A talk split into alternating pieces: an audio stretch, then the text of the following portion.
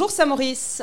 Nous rencontrons aujourd'hui une conseillère bourgeoisiale agonoise, vice-présidente élue, fille d'un ancien conseiller bourgeoisial. J'ai le plaisir d'accueillir ce matin Florence Rapa-Beauvais. Salut Florence. Bonjour. Florence, tu es née à Saint-Maurice en 1972. Tu as terminé un apprentissage de laborantine en chimie à ce que l'on appelait à l'époque Sibagegi en 1990. Tu partages ta vie avec Stéphane depuis la même époque et vous avez trois enfants. Vous avez d'abord découvert le monde pendant deux ans, puis vous êtes reparti en Inde et au Brésil pour raisons professionnelles. Mais tu vas nous raconter tout cela un peu plus tard. Tu es en charge du dicaster montagne et forêt, ce qui inclut le triage forestier. Tu aimes autant ce qui est raffiné que ce qui est rustique et vrai. Comme le caméléon, tu sais t'adapter à toutes les situations. Florence, tu es née à Saint-Maurice, tu es partie, tu as voyagé, comme tu vas nous le raconter, et tu es revenue. Qu'est-ce qui te plaît à Saint-Maurice? Ce qui me plaît particulièrement à Saint-Maurice, c'est que c'est l'endroit où je me sens bien, où je sens vraiment que j'ai mes racines. Et puis, c'est ça qui me permet, entre autres, de, voyager à l'étranger en me sentant bien, c'est que j'ai toujours euh, un endroit où je pourrais venir me, réfugier, entre guillemets, ou reprendre une vie euh, un peu plus paisible, c'est à Saint-Maurice. Si on en revient à ton parcours professionnel et ton parcours de vie, hein, on revient à cette idée de caméléon. Peux-tu euh, nous raconter un petit peu ton parcours? Alors, à la fin de mon apprentissage, j'ai travaillé six ans à, chez Debio Recherche et Production à Martigny. J'avais vraiment l'idée de voyager, donc avec mon, mon ami de l'époque également. Et hum, on s'est dit, pourquoi se limiter à partir une année Travaillons assez longtemps pour récolter euh, une somme importante qui nous permettra de voyager pour une durée indéterminée et partir à l'aventure. Donc c'est ce qu'on a fait après six ans. On a pris le train à Saint-Maurice avec euh, un ticket train en poche, des travelers chèques, une carte de crédit, un sac au dos.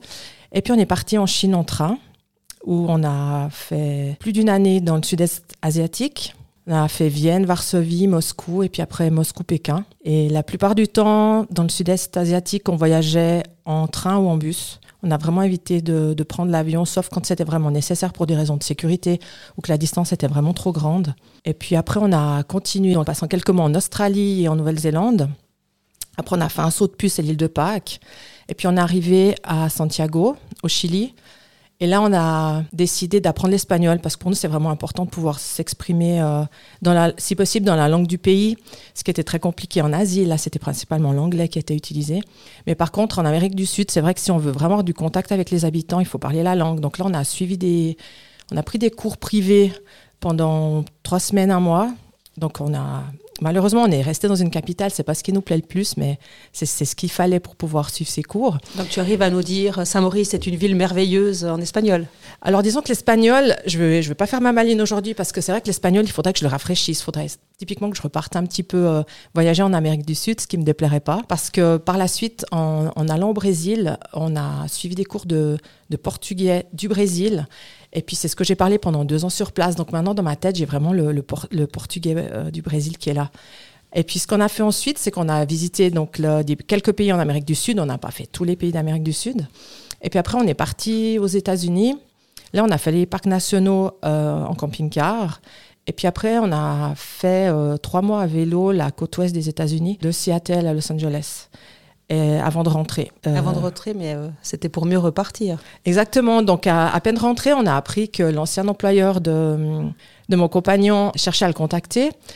Donc, il y a un poste qui lui était proposé à São Paulo, au Brésil, pour aller mettre en route et monter une usine d'injection plastique. Donc, je l'ai accompagnée en tant qu'assistante donc j'avais vraiment là quand même un travail, ce qui était important parce que accompagner quelqu'un en, attendant, en passant sa journée à la, à la maison, c'est pas très intéressant. Donc euh, avant de partir, c'est là qu'on a suivi trois semaines de cours intensifs avec une brésilienne pour apprendre la langue. Parce que là aussi au Brésil, euh, on fait pas les malins avec euh, notre anglais, puis c'était pas le but. Donc très vite on s'est, on s'est mis dans le bain comme ça, ça s'est bien passé. Et puis on a fait deux ans là-bas avant de, avant de rentrer.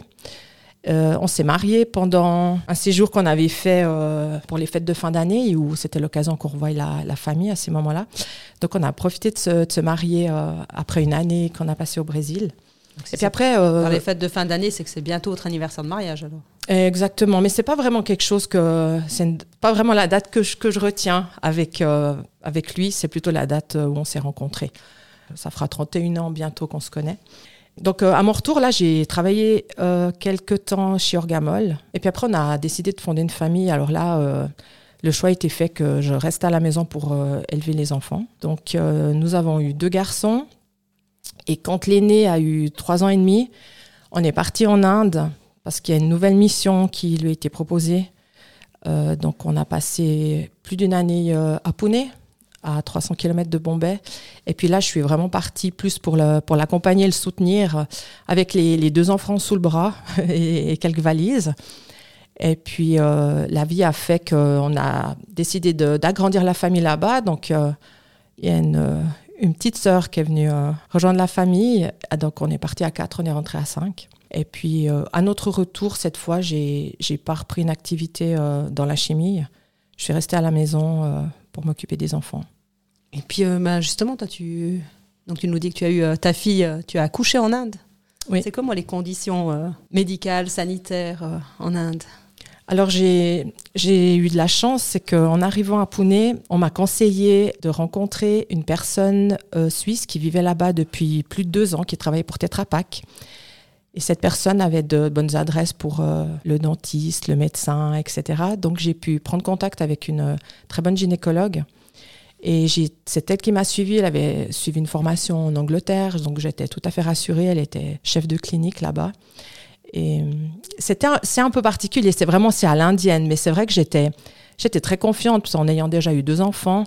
J'avais je savais qu'il y avait il y avait pas de raison que, ça se passe mal, mais c'était vraiment particulier. J'ai pu choisir aussi dans quel hôpital j'allais accoucher, puis c'était un peu euh, une des possibilités ressemblait vraiment comme à une chambre d'hôtel pour accoucher, puis l'autre ça ressemblait vraiment à une salle d'accouchement. Mais il faut savoir que les, femmes en Inde, elles accouchent généralement euh, dans des grandes salles communes où les hommes ne sont pas admis. C'est un, petit rideau qu'on tire euh, entre les lits et puis ça se passe comme ça. Donc j'étais pas très motivée. C'est la seule chose qui me faisait un petit peu souci. Finalement, j'ai pu avoir, euh, il y avait une salle d'accouchement pour tout l'hôpital en fait. Puis si cette salle est occupée, eh ben j'aurais dû en guillemets accoucher toute seule, pas dans mon coin, mais en compagnie de, plein d'autres femmes. Alors j'ai eu la chance en fait que ça tombe, que ça se passe au bon moment et puis euh, j'ai pu avoir cette salle d'accouchement euh, privée. Donc Mis à part des, méthodes un peu indiennes, euh, j'ai quand même été très bien suivie avec des, la bonne technologie. j'ai pu avoir une péridurale comme je le souhaitais. Tout s'est, tout s'est bien passé. Mais après, c'est vrai que les, la façon dont on s'occupe de nous par la suite est, très particulière. C'est souvent la famille en fait qui vient s'occuper de, de la de la femme qui, a euh, accouché. Euh, oui, par la suite, oui. Et par rapport aux enfants aussi, il y a plein de.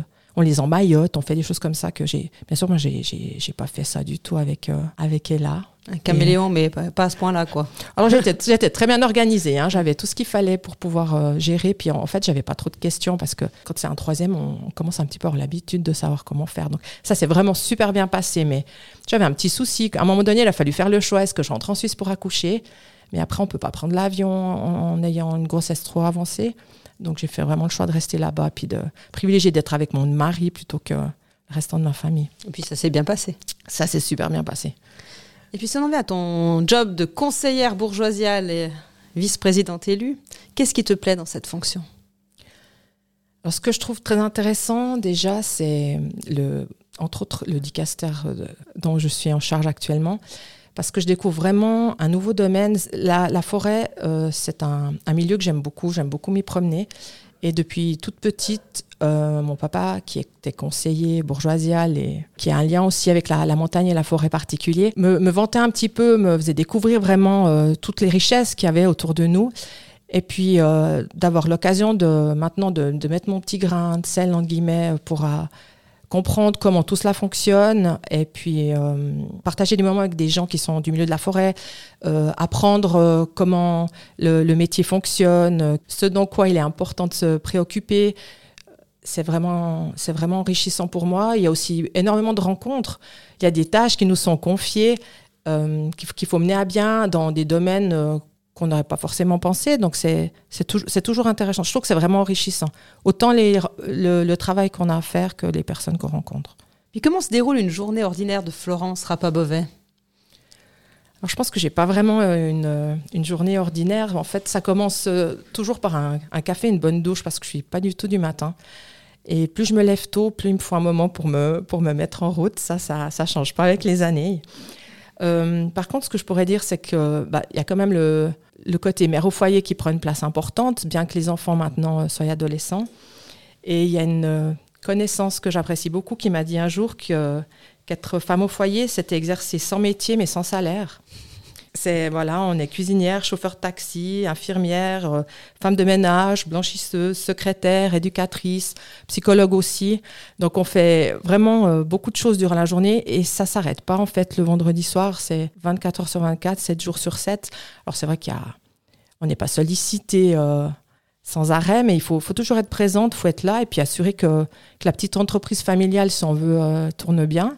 Et puis, suite à ça, depuis huit ans, il y a justement les tâches de conseillère bourgeoisiale qui sont venues s'ajouter.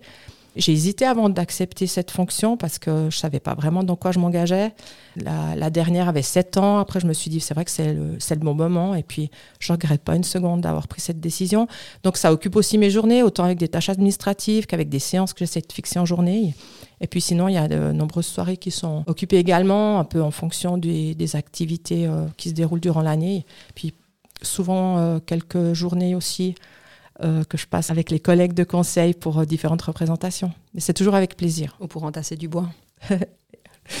Nous avons déjà évoqué ta passion pour les voyages. As-tu d'autres activités, associations, loisirs que tu aimerais partager avec nous? Alors en ce moment, je fais pas partie de société. Enfant et adolescente, j'ai fait partie très longtemps des scouts, de la société de gym. J'ai fait du volleyball aussi. Et puis, à un moment donné où je, suis beaucoup partie à l'étranger, et puis en revenant, en, devant m'occuper des enfants, je ne me suis pas investie euh, par rapport à une association particulière, parce que c'est vrai qu'on donne déjà beaucoup, beaucoup de son temps. On a tendance à s'oublier quand on est maman. Donc maintenant, je, fais des choses de plus en plus, vu qu'ils sont plus grands, euh, pour moi-même. Donc je, prends des, cours de yoga, je vais nager à la piscine, bon, pas ces derniers jours. Hein. Je me promène beaucoup en forêt. Euh, j'ai suivi de nombreux cours de développement personnel. Je trouve ça très enrichissant. Et puis j'aime la lecture, euh, le cinéma. Et le week-end, je vais très souvent dans une petite cabane en montagne au milieu de la forêt pour me ressourcer et puis débrancher.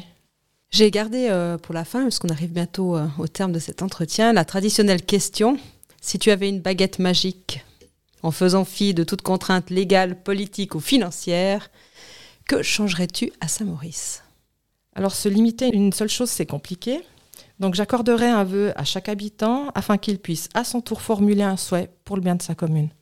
Magnifique. Et puis pour toi, Saint-Maurice, si tu devais la résumer en une phrase en espagnol, en français ou en portugais, comme tu veux. Alors, c'est une ville où il fait encore bon vivre. Então, eu vou falar algumas palavras em brasileiro para acabar. Samorista é uma cidade onde faz muito bom viver. Obrigada. Je te remercie Florence pour ce moment en ta compagnie et puis je te souhaite de profiter de tes montagnes, de la forêt et des voyages et je te souhaite beaucoup de plaisir pour ton prochain mandat à la bourgeoisie. Merci beaucoup. À bientôt. À bientôt.